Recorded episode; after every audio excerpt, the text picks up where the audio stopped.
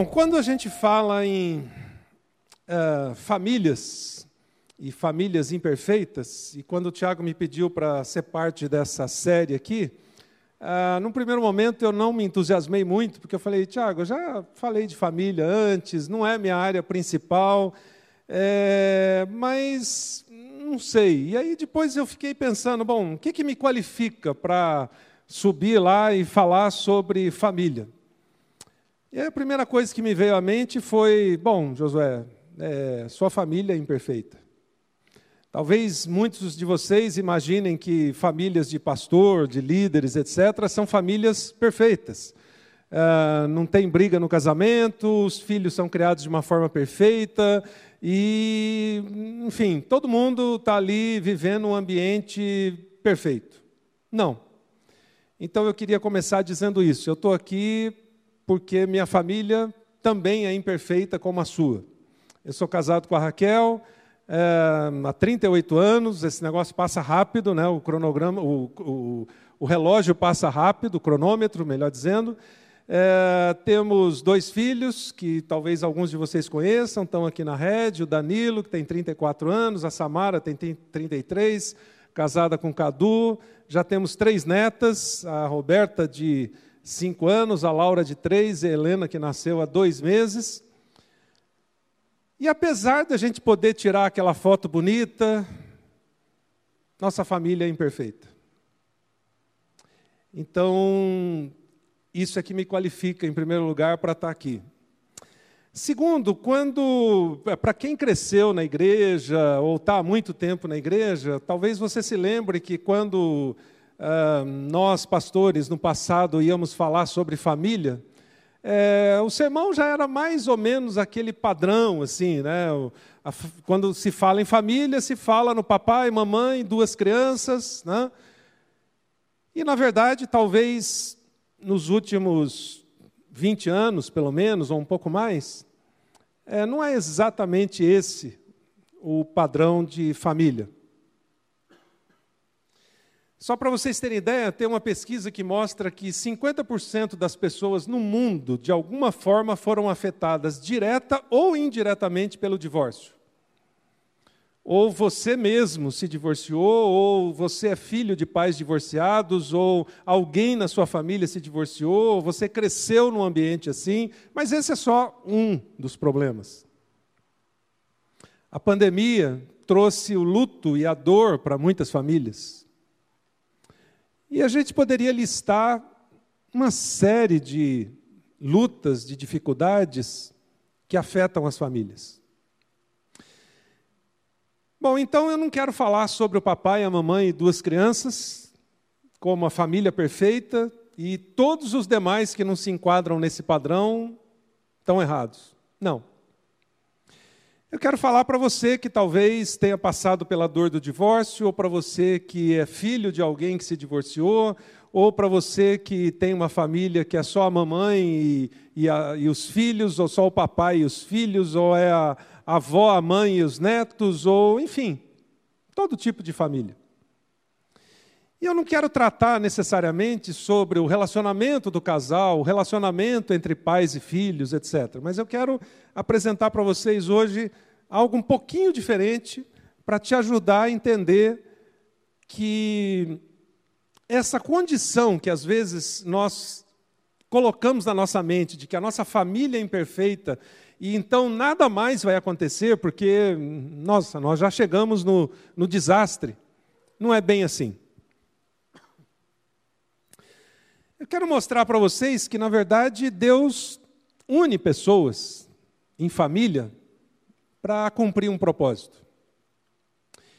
E não importa se a família é perfeita ou não, não importa as lutas pelas quais vocês passaram ou estão passando, não importa as condições em que vocês estão vivendo, o fato é que Deus une pessoas para usá-las para um propósito. E a família é parte disso. Não importa o tipo de família que você tem, a configuração de família que você tem.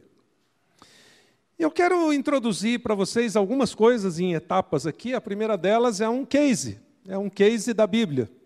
A história de uma família que foi muito imperfeita, mas que apesar disso foi usada por Deus para cumprir um propósito.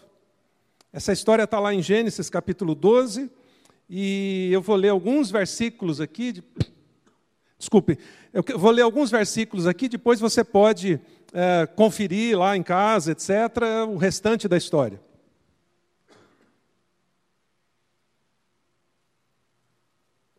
Bom, a Bíblia diz que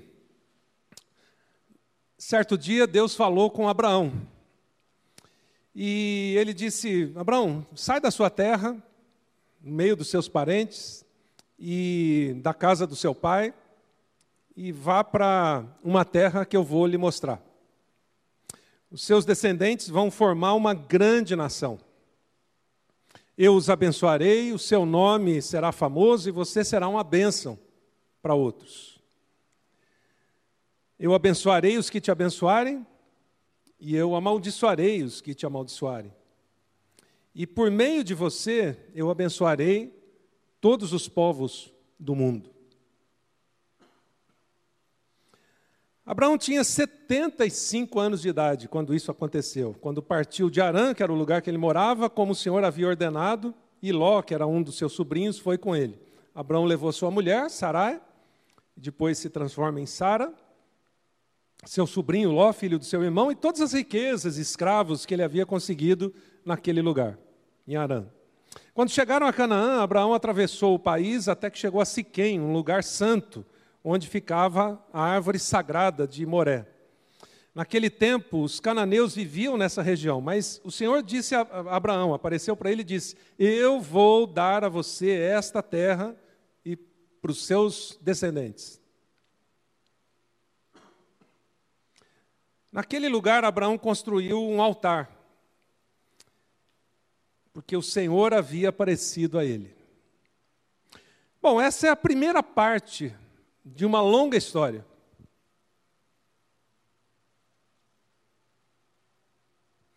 É interessante observar uma coisa. Se você vai lendo o livro de Gênesis, ah, tem ali o início, a criação, etc.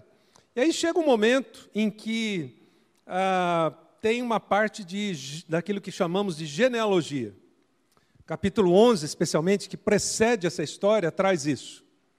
Ele começa a dizer: Fulano, filho de Ciclano, teve tantos filhos e filhas, viveu tantos anos e morreu.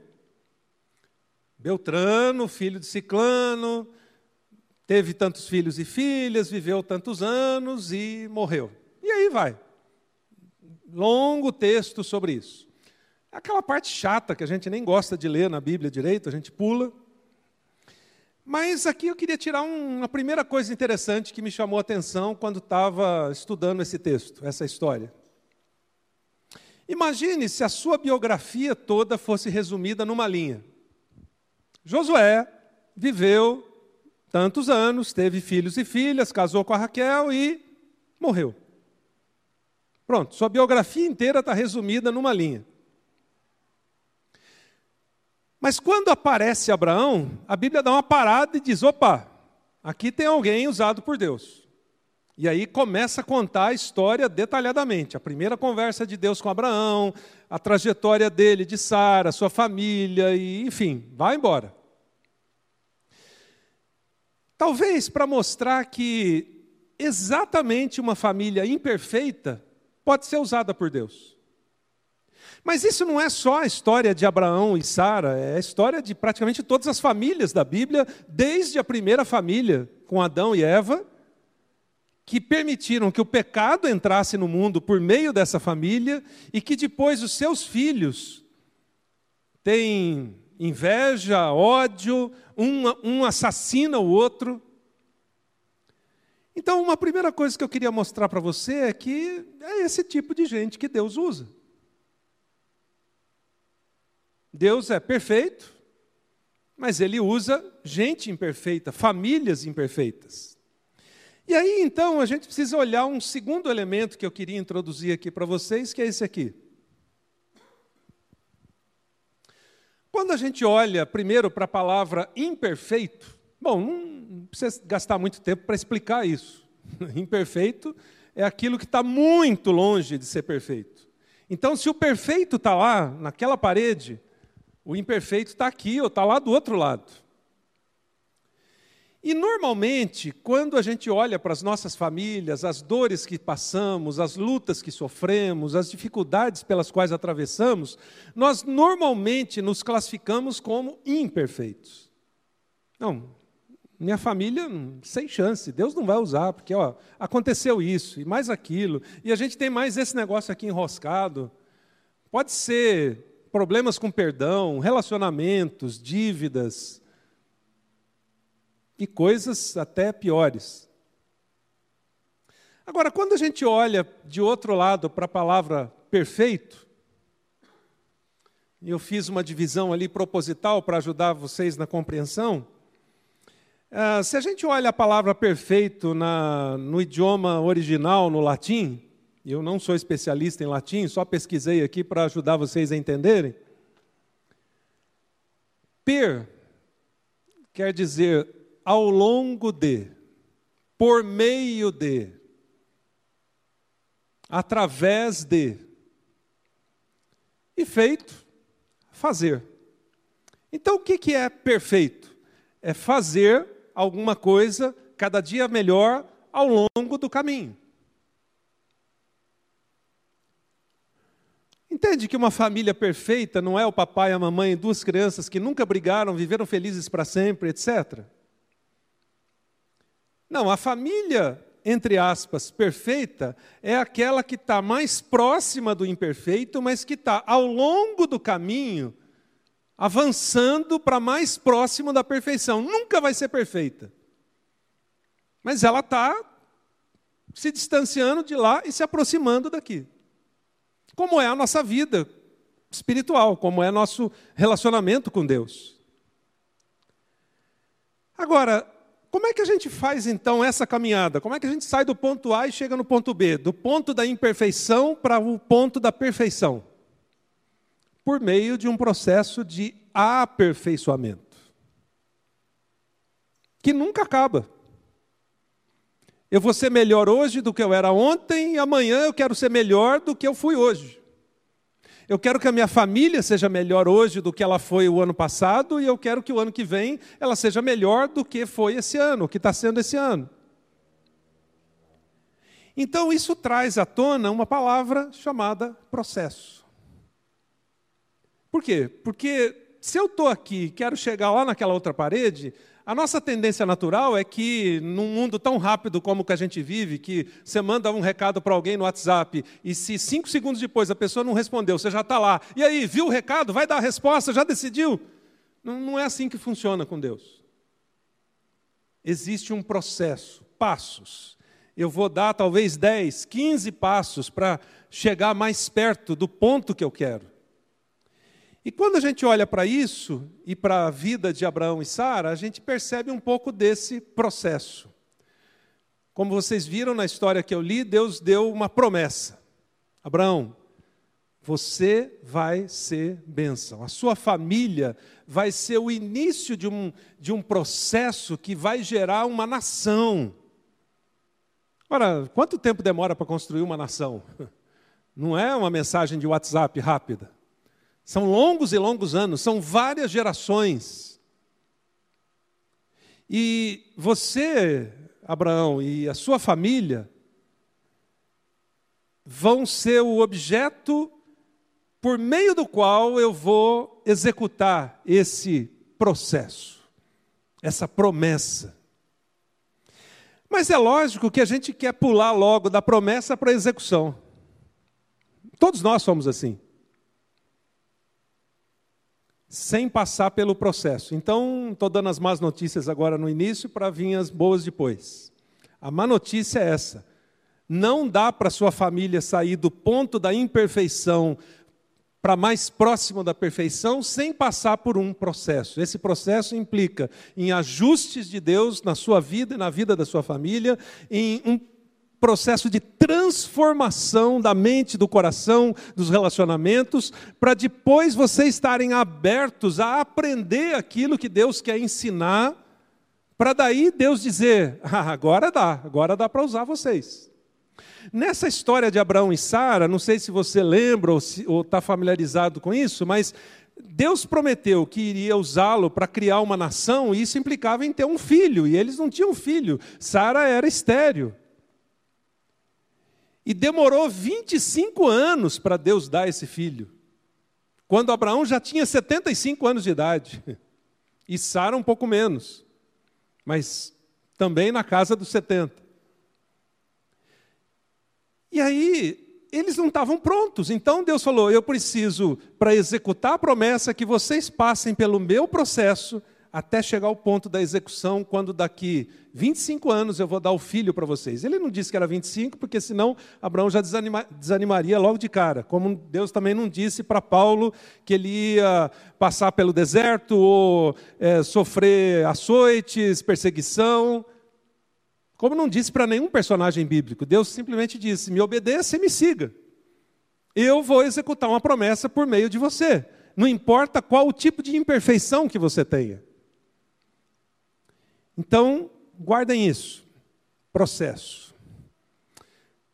Dá um pause aqui, a gente já volta. Eu vou introduzir agora um terceiro elemento. Você deve estar pensando, o que, que tem nessa caixa?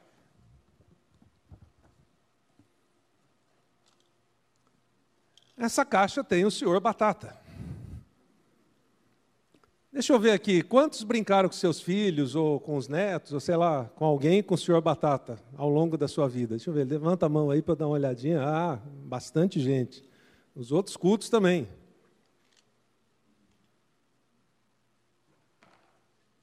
Quem é o senhor Batata? Você pode imaginar, está uma confusão agora. Você falou de Abraão, falou de processo, agora aparece o senhor Batata aí. Como é que você vai conectar tudo isso? Não se preocupa, não, a gente já chega lá. Bom, o senhor Batata foi personagem daquele filme Toy Story e se tornou bem popular para as crianças, né? mas ele não foi criado né, pela Disney. O senhor Batata foi criado em 1942, para vocês terem ideia, e ele ficou mais popular, obviamente, sendo um dos brinquedos do Toy Story. E por que, que as crianças, pelo menos nossos filhos, na época, quando saiu o Toy Story 1 ainda, vocês veem que eu sou pré-histórico quase, né? quando saiu o Toy Story 1, o que, que as crianças amavam fazer? Pegar o Senhor Batata, meus filhos faziam isso, e desmontar, tirar tudo quanto é peça. Né? Para quem não conhece, especialmente da nova geração, né? Ah, essas peças todas saem, e aí você pega o bigode e põe na cabeça, e pega o braço e põe no nariz, e pega o nariz e põe na boca, e assim você vai brincando. Mas quando ele vem na caixa, originalmente, ele vem perfeito, montadinho, bonitinho. Mais ou menos como Deus criou a gente. A Bíblia diz que nós fomos criados à imagem e semelhança de Deus, perfeitos. Aí um negócio chamado pecado estragou a gente, e daí para frente a gente começa a estragar tudo que vem pela frente, tudo que cai na nossa mão. Então, o que, que acontecia com os nossos filhos quando eram pequenos e brincavam com o senhor Batata, e tem a senhora Batata também? Aliás, depois que o Washington abriu aqui a coisa de mandar abraço para os filhos, etc., né? hoje de manhã, depois que eu, acabou o culto, a minha neta do meio falou: vovô, você tem que dar um tchau para mim lá, né? porque a hora que eu mostrei o senhor Batata aqui, ela correu lá nos brinquedos dela e pegou a senhora Batata para ficar perto lá da televisão. Mas voltando aqui, nós fomos criados perfeitos. Agora, o que, que as crianças, depois que bagunçam o senhor Batata inteirinho, o que, que elas fazem? Me lembro que lá em casa era assim: Pai, me ajuda a colocar tudo de volta no lugar, porque eu já não sei mais onde é cada peça. E eu, ou o papai ou a mamãe tinha que ir lá, ah, filho, aqui, ó, o nariz é aqui, o olho é aqui, por mais óbvio que seja, uma criança pequena, às vezes, quando tira todas as peças do lugar, não consegue colocar novamente tudo no lugar. O que, que eu quero dizer com isso? É que nossas famílias, como nós, fomos criados perfeitos. Veio do departamento espiritual do céu, nossa família, nossa vida, montado direitinho. Só que ao longo da nossa vida e da nossa família, a gente vai tirando peças do lugar e a gente vai bagunçando um pouco as coisas, e depois a gente não consegue colocar tudo no lugar novamente. A gente já volta para o senhor Batata. Dá um pause aí. Quando a gente volta então para a história de Abraão e Sara, o que, que a gente percebe? Bom, primeiro, Deus dando uma promessa, dizendo: Eu criei vocês perfeitos, vocês são uma família que eu quero usar, por isso eu tenho uma promessa para vocês. Foi o que a gente leu em Gênesis 12, 1. Eu quero usar vocês. Eu quero usar esse casal, eu quero usar esse casal, eu quero usar esse casal, eu quero usar essa família, eu quero usar aquela família. E aí, quando você ouve isso, você coça a cabeça e diz: Mas Deus, o senhor está lembrando o que, que, como é que é a minha família?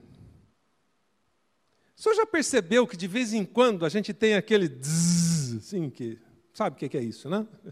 Especialmente os casais, né? Você já percebeu que o clima aqui em casa está tenso, ou que já aconteceu isso, ou que a nossa família já sofreu esse deslize, ou que nós estamos prestes a se divorciar, ou que uh, nós perdemos nossos filhos, ou enfim. E Deus diz: sim, mas para mim está tranquilo. Mas só vai usar a gente desse jeito? Deus diz: pois é, aí é que eu entro. Eu vou aperfeiçoar vocês. Vocês são imperfeitos, mas eu uso gente imperfeita. Não importa. Não importa se a sua família não é aquela foto bonita do papai, a mamãe e as duas crianças. Eu vou usar vocês.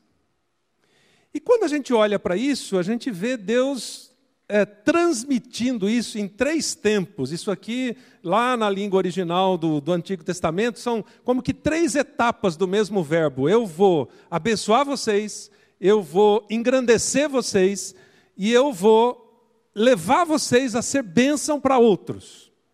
Ou seja, Deus não quer simplesmente abençoar vocês porque Ele gostou de vocês, mas Ele quer usar vocês para, usar no bom sentido, para levar bênção para outros, não é para vocês acumularem isso. Perceba que a construção da nação que Deus fala para Abraão demoraria centenas de anos. Passou Abraão, Isaac, o filho prometido, Jacó, depois José, depois centenas de anos, e vai embora até Deus construir isso. Não se constrói uma nação, ou uma promessa, ou um propósito, simplesmente numa geração, são diversas gerações, e a sua família é só parte disso. Por isso vocês não podem reter isso para vocês. Vocês serão usados, vocês serão abençoados, mas vocês vão ser engrandecidos para quê? Para serem usados para outros, para abençoar outros. E aí então a gente tira um, um primeiro aprendizado aqui. Promessas são para qualquer família imperfeita. Por mais que você ache que Deus não vai lembrar de você, da sua família, por mais que você ache que a sua família está lá, é a última da última da última da lista do fim do poço, não tem lista para Deus. Ele olha para você e diz: sim, é você, são vocês. Mas isso implica então num processo. E aí vamos dar uma olhadinha no processo de Abraão e Sara. Primeiro, Deus ajusta o caráter. Abraão, um tremendo mentiroso. Deixa eu refrescar a sua mente com alguns trechos depois da história que a gente leu. Um pouquinho à frente, no capítulo 12, ainda, verso 19 de Gênesis, a Bíblia diz que é, Abraão compartilhou para Sara que Deus tinha falado, Sara demorou um tempo para processar, daí concordou, então vamos pegar tudo que a gente tem. Abraão era um fazendeiro, centenas de animais, e empregados, e escravos que existiam naquela época, etc. Então Abraão junta tudo, põe Sara lá na, na caminhonete, na Cherokee, não sei, e os empregados todos atrás, com vários carros, amarra tudo direitinho, sai na estrada, aí depois de algumas horas de viagem, viagem, para ali no primeiro McDonald's para fazer um lanche. E quando para ali, os rapazes começam a olhar para Sara e dizer: Uau, dá para trocar por 10 camelos. Além disso, nessa época o contexto era completamente diferente, dá para a gente matar Abraão e ficar com Sara para a gente. Abraão percebe o risco e chama Sara e diz: Sara, é o seguinte, o plano é, diz que é minha irmã. Bom, Abraão e Sara tinham um parentesco assim de tipo primo de oitavo grau. Mas a questão aqui é que era efetivamente uma mentira para enganar outros. E Sara concorda. Bom, mas é, é gente assim que Deus usa? É gente assim que Deus diz que quer usar, mas que está começando o processo de ajuste. Bom, esse episódio passa, um pouquinho à frente, Abraão já está lá é, numa cidade, é um pequeno reino. Quando eles chegam, se instalam, o rei desse reino olha para Sara e a mesma reação dos rapazes lá na estrada. Uau! Como o rei podia ter várias mulheres, eles quero ela para mim. Agora, qual era a implicação? Precisava eliminar Abraão. Abraão disse: Sara, o plano é o mesmo outra vez. Você diz que é minha irmã. Eles se apresentam, Sara diz que é irmã, o rei fica empolgado, vai dormir, Deus dá um sonho para o rei, dizendo que Sara era casada com Abraão. No dia seguinte, o rei atordoado chama Abraão e diz: Por que, que você mentiu para mim? Agora ele corria duplamente o risco de perder o pescoço. Vamos trazer isso para os nossos dias. Imagine que você seja uma pessoa da área de negócios, ou a sua empresa mandou você negociar com o governo, ou coisa desse tipo, e aí você vai lá, apresenta uma proposta que não é não é exatamente aquilo que é, você devia fazer, mas você fez alguns ajustes. No dia seguinte, você vai ter uma reunião com o prefeito, com o governador, seja lá quem for, com o secretário de Estado. E esse cara, no dia seguinte, chega para você e diz: Por que é que você mentiu? Foi mais ou menos isso que aconteceu aqui. Então, como é que Deus vai usar alguém com esse tipo de caráter. Bom, em seguida, Abraão duvida da promessa de Deus. O tempo vai passando, o filho prometido não vem, e já se passaram ali quase 15 anos.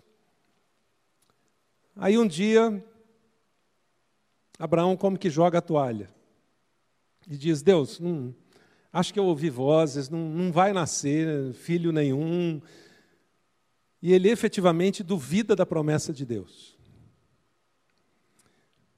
Para piorar ainda mais, Sara entra na jogada e diz: Abraão, para você não ficar desmoralizado, porque um homem na época, quando dizia alguma coisa, e aquilo não acontecia, era uma desmoralização total. Então, Sara, preocupada com isso, diz para Abraão: Abraão, é o seguinte, eu tenho um plano. Está aqui minha serva Agar, minha empregada, bonita, faz um filho com ela, faz o júnior com ela. Depois que nascer, a gente diz que é nosso e você não fica desmoralizado. E Abraão ouve a voz de Sara. E Sara, Bom, Sara primeiro admitiu mentir. Nas duas vezes em que ela precisou passar por irmã de Abraão, ela disse que sim. E aí depois ela induz Abraão ao adultério. Você pode dizer assim: ah, mas naquela época podia poligamia. Sim, mas isso estava extra poligamia. Era assim, vamos dar um jeitinho. Acho que o jeitinho brasileiro começou aí. Vamos dar um jeitinho. Já que faz 15 anos que Deus falou que a gente ia ter um filho e não tivemos até agora, faz com ela, vai sair um filho bonito, a gente apresenta como nosso e você não vai, não vai ficar mal na fita. Além disso, depois que esse filho com a escrava nasceu, e ele estava crescendo. Sara odeia essa mulher. Porque era ela que tinha que ter tido esse filho. E ela odeia essa criança. E ela chega a um ponto em que pede para Abraão para expulsar Agar e o filho de casa. Imagina Abraão, esse marido, tentando conciliar duas mulheres brigando dentro de casa o tempo todo e um filho que estava ali que não era para ter tido, mas agora está aqui. Imagina a confusão. Aí um pouco mais à frente, Deus fala: Hum, estou vendo Sara assim meio desanimada, deixa eu mandar um anjo para dizer para ela que agora só falta um ano para nascer o filho prometido. Aí aparece um anjo. Imagina um anjo aparecendo para você na sua casa, no seu quarto, dizendo assim: Ei, Deus só me mandou aqui para dizer que vai cumprir a promessa. Bom, se aparecesse um anjo lá em casa, eu ia ficar assim, boquiaberto, não ia nem me mover. Mas Sara tem a capacidade de rir do anjo. Que isso? Eu com 90 anos de idade, você já estava difícil aos 70 nascer um, um, menino? Aos 90, que isso? E Abraão com quase 100 anos vai ter, nascer nada. E debocha do anjo, e debocha de Deus, na verdade. E aí, para completar a história, Sara disputa decisões entre Abraão e Deus quando ela induz o marido a fazer o filho com a escrava, quando ela quer dar um jeitinho na situação, porque as coisas não estavam acontecendo conforme Deus teria dito para Abraão, e ela entra numa disputa, literalmente, com Deus, e o marido no meio. Bom, dá para ser mais imperfeita do que essa família? Dá para você ter ideia da confusão? Então, dá um pause aí voltemos aqui ao senhor Batata. O que aconteceu nessa família? Mais ou menos isso.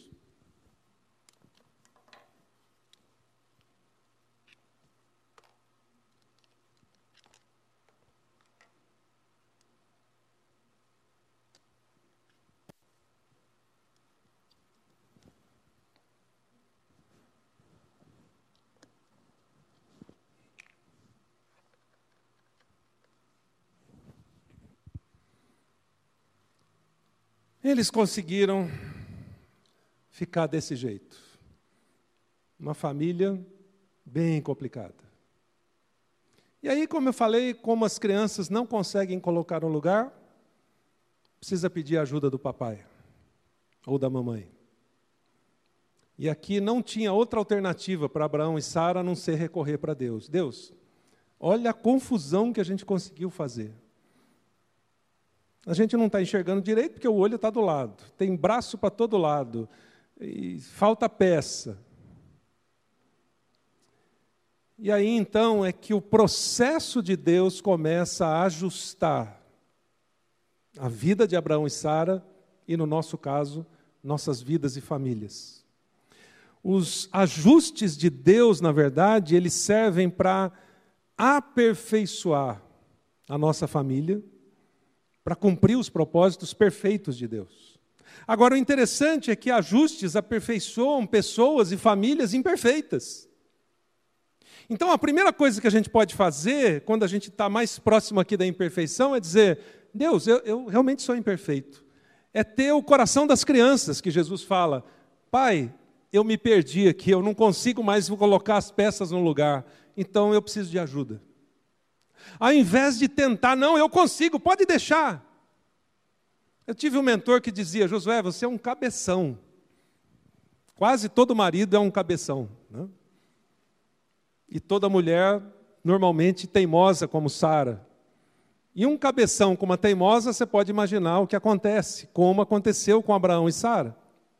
E a gente forma outros cabecinhas e outras teimosinhas. E a nossa família vai ficando cada vez mais perto da imperfeição.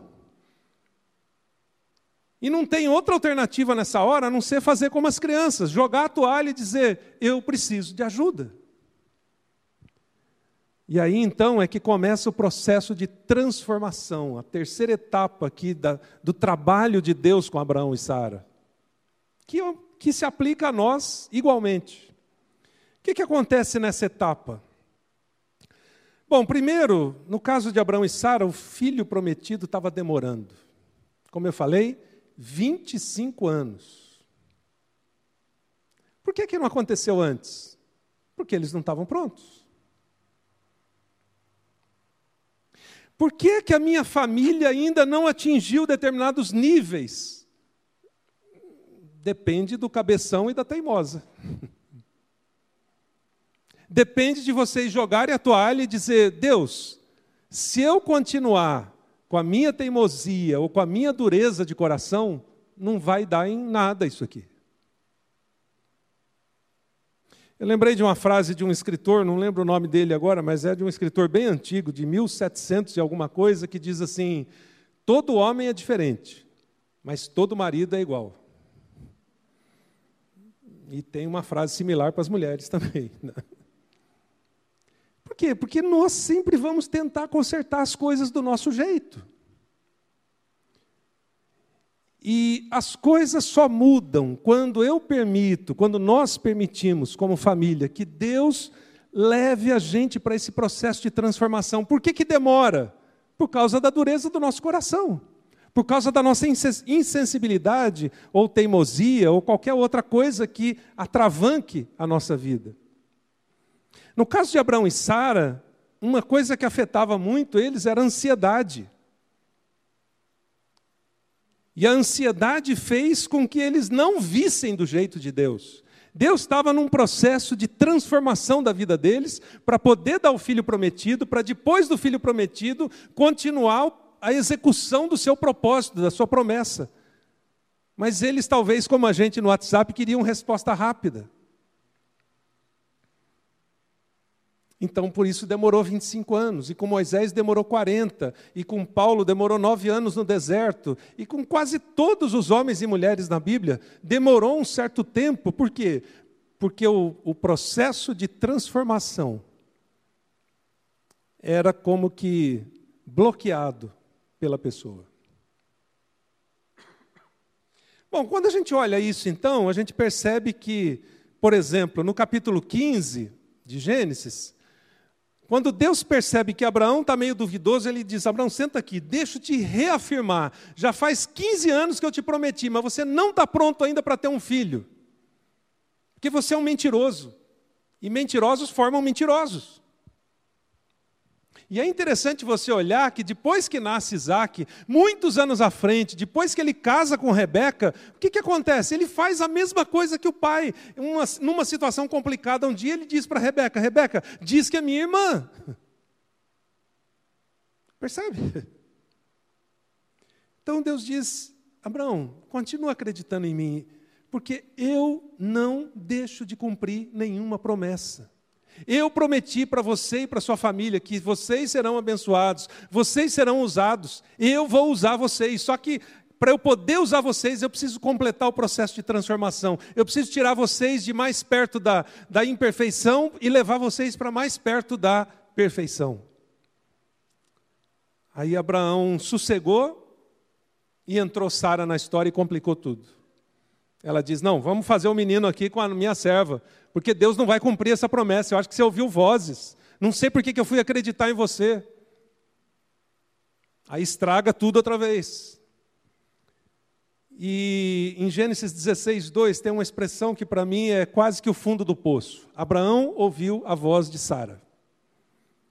Aqui não diz assim, Abraão buscou a Deus, Sara buscou a Deus, o casal buscou a Deus. Não.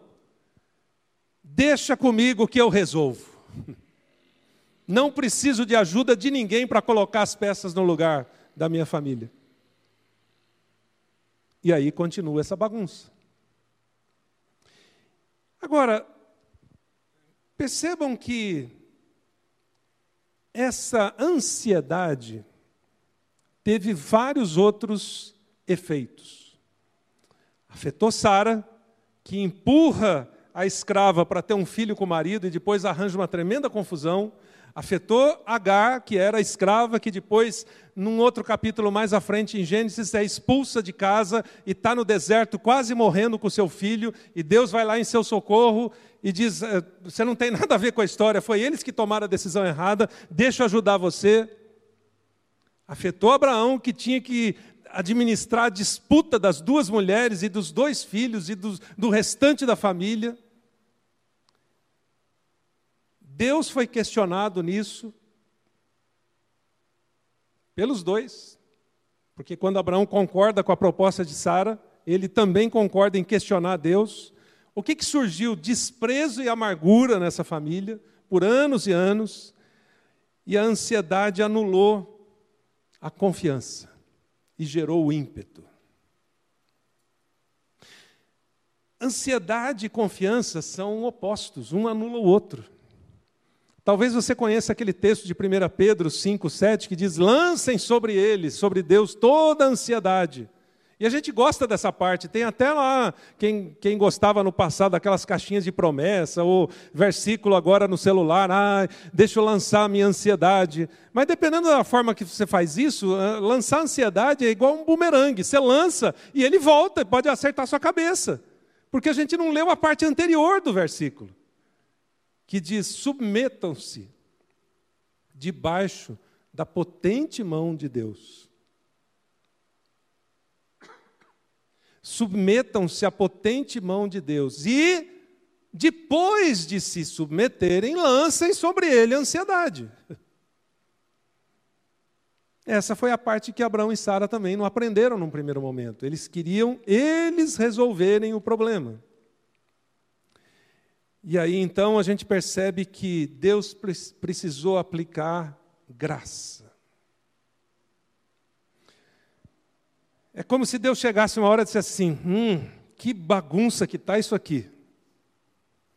É como se a gente olhasse aqui para o senhor Batata e dissesse: nossa, que confusão vocês conseguiram fazer. Deixa eu aplicar uma dose extra de graça para resolver tudo isso, por quê? Porque eu vou cumprir a promessa por meio de vocês, sem opções. É, durante a nossa trajetória de, de vida e família, uma coisa que eu aprendi é que, em alguns momentos, parece que, usando uma figura de linguagem, parece que Deus tem um armário lá no céu, assim, família campanhã, depósito de graça. Aí Deus olha e fala: Olha a confusão que vocês fizeram, acho que vai precisar. Pega uns três pacotes aí, um quilo cada um, que vocês vão precisar bastante graça agora para resolver esse negócio aqui. E dependendo da confusão, pega metade do armário inteiro, aplica aqui. Apesar de Abraão e Sara terem tentado estragar tudo, Deus diz: Eu vou consertar isso. Porque eu escolhi vocês para cumprir minha promessa. E promessas de Deus não ficam sem cumprimento. 100% das promessas de Deus são cumpridas. Por isso, Deus transforma a nossa imperfeição, ou a imperfeição da, da ansiedade que a gente tem, em confiança na promessa. E, gente, isso não é um processo fácil. Eu poderia passar horas aqui para vocês contando é, não, não, vou envolver ninguém da minha família, só, só puxando para mim um monte de decisões erradas que eu tomei, seja por ansiedade, seja por precipitação, seja por ímpeto, ou por qualquer outra coisa que seja uma característica preponderante sua, que poderiam ter estragado tudo. E aí, quando eu vi a besteira, eu, opa, opa, para tudo, Deus, ó, eu, eu fiz besteira, eu preciso de ajuda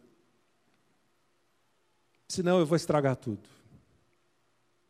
Foi mais ou menos isso que aconteceu. E aí, quando a gente passa por esse processo de transformação, isso abre a nossa mente, abre o nosso coração, abre o coração da nossa família para aprender o que é que Deus quer nos ensinar, de que forma Ele quer nos usar. Deus, o Senhor está dizendo que eu estou aqui no fundo do poço, minha família está um, um frangalho, o Senhor está dizendo que o Senhor quer me usar ah, eu não sei como, então eu preciso de ajuda, eu jogo a toalha. E aí Deus começa a usar, começa a trabalhar. Quando a gente olha o caso de Abraão e Sara, primeiro ele reafirma a promessa. Em Gênesis 18, ele reafirma isso. Abraão, Sara, vocês terão um filho. Vocês não acreditam nisso ainda, mas vocês terão um filho. Esse filho vai dar continuidade a essa nação que eu estou construindo. Porque eu disse que vocês seriam bênção para muitas nações. Aí, no capítulo 21, Sara engravida. Por quê? Porque Deus nunca falha. depois de 24 anos de confusão o tempo todo, de zzz, tempo todo, aí chega Deus e diz: Ah, agora chegou a hora, agora vocês já estão bem melhores. Vocês estavam aqui, vocês não estão lá ainda, mas vocês já, já estão aqui numa parte do caminho, porque eu construo essa família ao longo do caminho. Lembra? Perfeição, fazer ao longo do caminho. Eu estou fazendo essa família mais perfeita ao longo do caminho. E aí, Abraão aprende que ele é um, um errante.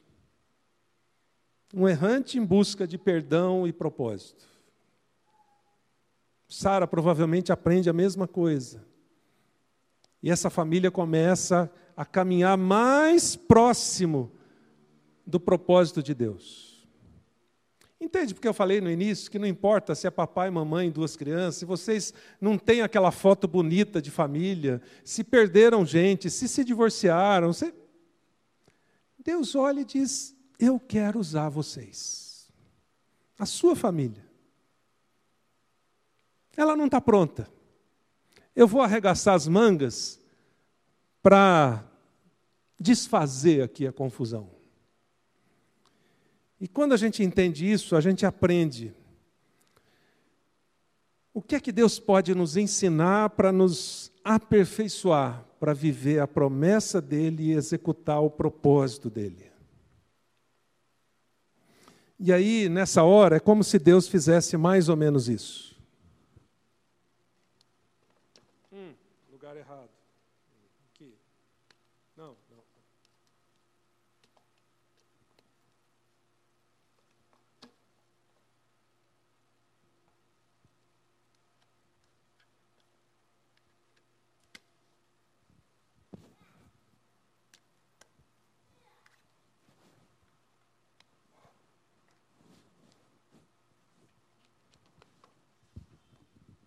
Hum, perfeito outra vez.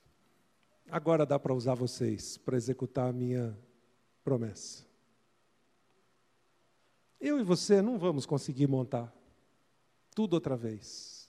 Houve perdas, houve feridas, houve dores, houve falta de perdão, houve estragos tremendos na família que você e eu não conseguimos consertar. Só Deus. Então, a gente fecha o ciclo, entendendo que, na verdade, Deus é o dono da promessa, do propósito. Deus é a única pessoa perfeita que pode usar famílias imperfeitas para cumprir o propósito dele, não importa o tamanho da imperfeição da sua família. Deus é a pessoa que vai querer ter certeza disso. Por isso, no caso de Abraão e Sara, uma última coisa é que ele testa eles.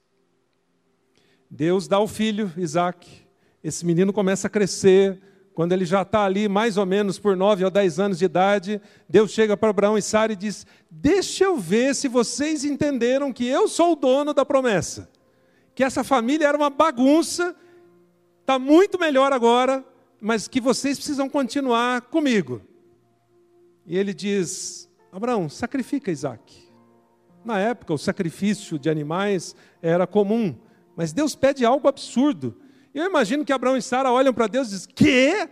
Depois desses 25 anos, a gente apanhando, sofrendo e estresse para todo lado, agora que chegou o filho, a gente com quase 100 anos de idade não tem mais chance de ter outro. Só pede para sacrificar, não, Deus, que é isso? Bom, deve ter tido alguma reação desse tipo de início, até que depois eles começam a relembrar: onde que nós estávamos? Ah, nós estávamos aqui, lá no fundo do poço. E Deus foi construindo, construindo, construindo, e levando a gente para mais perto dele, mais perto dele. É, eu acho que a gente não conseguiria ter feito tudo isso. Então vamos obedecer. Abraão pega o menino, vai para o lugar do sacrifício, e quando ele levanta a faca, Deus diz: Não, Abraão, agora eu sei que você está comigo. Eu sei que você daria qualquer coisa, faria qualquer coisa para continuar no processo de aperfeiçoamento. E aí, Abraão vai sacrificar Isaac, mas ele vence esse desafio pela fé. E Deus diz: Uau, uma família totalmente imperfeita, que não via condições nem de ser usada para nada. Agora, andando comigo, está entendendo que eu posso fazer qualquer coisa com uma família imperfeita. E aí, Abraão e Sara se tornam então os gestores, os mordomos, os, os administradores dessa promessa de Deus na sua família. E aí a gente entende então que Deus executa os seus propósitos perfeitos por meio de famílias imperfeitas, como a minha e a sua, mas que passam pelo processo de aperfeiçoamento. Gente, eu estou aqui, mas eu sou podre. Minha família é imperfeita. Eu não mereceria.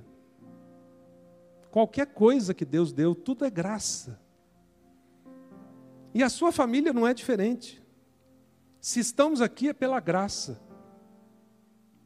Se continuarmos querendo nós mesmos arranjar as coisas, desastre. Até porque eu tenho uma última revelação aqui. O senhor Batata tem um depósito aqui atrás. Olha só. E ele guarda umas peças aqui.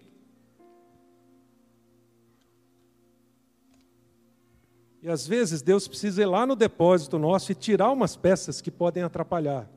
Propositalmente eu deixei uma língua aqui para fora, que é uma opção dele mostrando a língua. Por quê? Porque às vezes, como diz Tiago, não o Tiago Matos, o Tiago da Bíblia, como diz Tiago, a língua pode proferir palavras de bênção e de maldição, palavras que vêm do inferno. A mesma língua. Ela pode construir sua família ou ela pode destruir sua família. Então Deus precisa ir lá no depósito e falar: vamos limpar isso aqui, vamos tirar tudo daqui. Deixa comigo. E aí, eu vou poder usar melhor vocês. Agora, só para mostrar que há esperança para nós, dá uma olhada na turma que Deus usou: Abraão e Sara, mentirosos. Moisés, assassino. Davi, adúltero e assassino. Noé, beberrão. Raabe, que entrou na genealogia de Jesus, prostituta. Os irmãos de José do Egito, traidores, quiseram matá-lo. Pedro negou a Jesus. Zaqueu, funcionário da Receita, corrupto. Não estou dizendo que todos são, o caso dele era. Essa é a turma que Deus usou. Então me parece que tem esperança para a gente pela graça. Não porque mereçamos, não porque somos bons, não porque consigamos resolver todos os nossos problemas, não, é exatamente pelo contrário, porque não conseguimos e jogamos a toalha e dizemos: Deus, eu preciso do Senhor na minha família imperfeita para executar um propósito perfeito do Senhor. Para que, que Deus te colocou nessa família? Eu acho que todo adolescente, não escapa nenhum, nem eu, nem você, um dia disse: Por que, que eu nasci nessa família? Por que, que eu não nasci na família da minha amiga que é tão perfeita? O pai dela é perfeito, a mãe é perfeita. É, Deus te colocou nessa família, deixa eu dizer para quê? Para ajustar seu caráter. Para transformar a ansiedade em confiança, como fez com Abraão e Sara. Para aprender sobre o propósito dele pela fé. Não porque vocês tenham capacidade. Para te aperfeiçoar e executar o propósito dele por meio dessa família imperfeita. E por fim, para vocês serem abençoados, crescerem e serem bênção. Para isso que Deus te colocou nessa família. Então, se você, ach, se você achava que não tinha esperança para sua família, a boa notícia é sim, tem.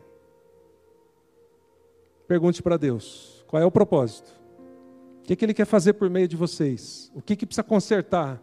o que precisa ajustar, o que precisa ser transformado. Entrem no processo, permitam que Deus tire vocês daqui e levem para mais perto da perfeição que só Ele tem. E eu espero ouvir falar da história da sua família, assim como a gente ouviu hoje sobre a história da família de Abraão e Sara. Então, quero orar por você, pela sua família, e quero sugerir dois recursos que você pode usar se quiser ler um pouco mais, se aprofundar um pouco mais. Um é um livro que eu fiz alguns anos atrás, chamado Família S.A. Não é como que você abre uma empresa de sucesso, nada disso.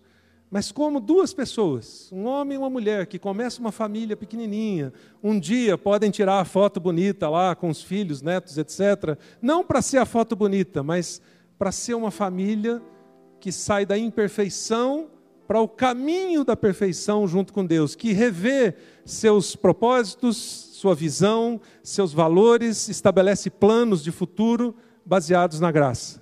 E um outro é o Pais Revolucionários do Jorge Barna, especialmente para quem tem filhos aí na idade até 12, 13 anos. Você tem como influenciar tremendamente seus filhos. Então, sugiro para você essas duas leituras. Se você quiser depois, tem ali ao final esses livros disponíveis. Vamos orar então, pedindo graça de Deus sobre nós. Pai, que coisa incrível é olhar na Bíblia e procurar por uma família perfeita e não achar nenhuma. Até mesmo a família de Jesus teve os outros irmãos de Jesus, filhos de Maria e José, que nem acreditavam em Jesus num primeiro momento. Mas que coisa incrível também é ver que o Senhor usou todas essas famílias como parte do teu propósito.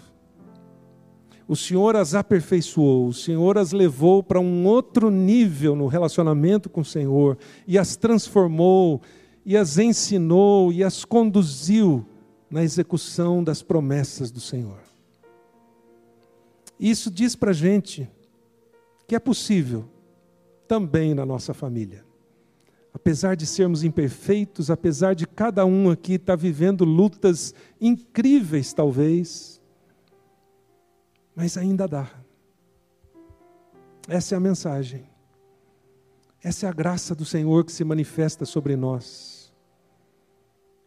Essa é a promessa do Senhor. Eu vou abençoar vocês. Eu vou engrandecer vocês. E vocês serão bênção para outros. Talvez para alguns hoje seja impossível pensar em como Deus, como o Senhor pode usar essa família. Mas o Senhor vê muito além. O Senhor vê propósito onde ninguém consegue enxergar. O Senhor vê promessa e dá promessas onde talvez o clima seja de confusão. E desde que permitamos que o Senhor nos aperfeiçoe, que o Senhor nos conduza, que o Senhor nos guie, chegaremos lá. E essa é a minha oração para todos esses meus irmãos e irmãs aqui, amigos e amigas que eles vivam esse processo de aperfeiçoamento das suas famílias no Senhor e que o Senhor cumpra a tua promessa por meio de cada família aqui. Essa é a nossa oração e o desejo do nosso coração. E é por isso que nós oramos em nome de Jesus. Amém.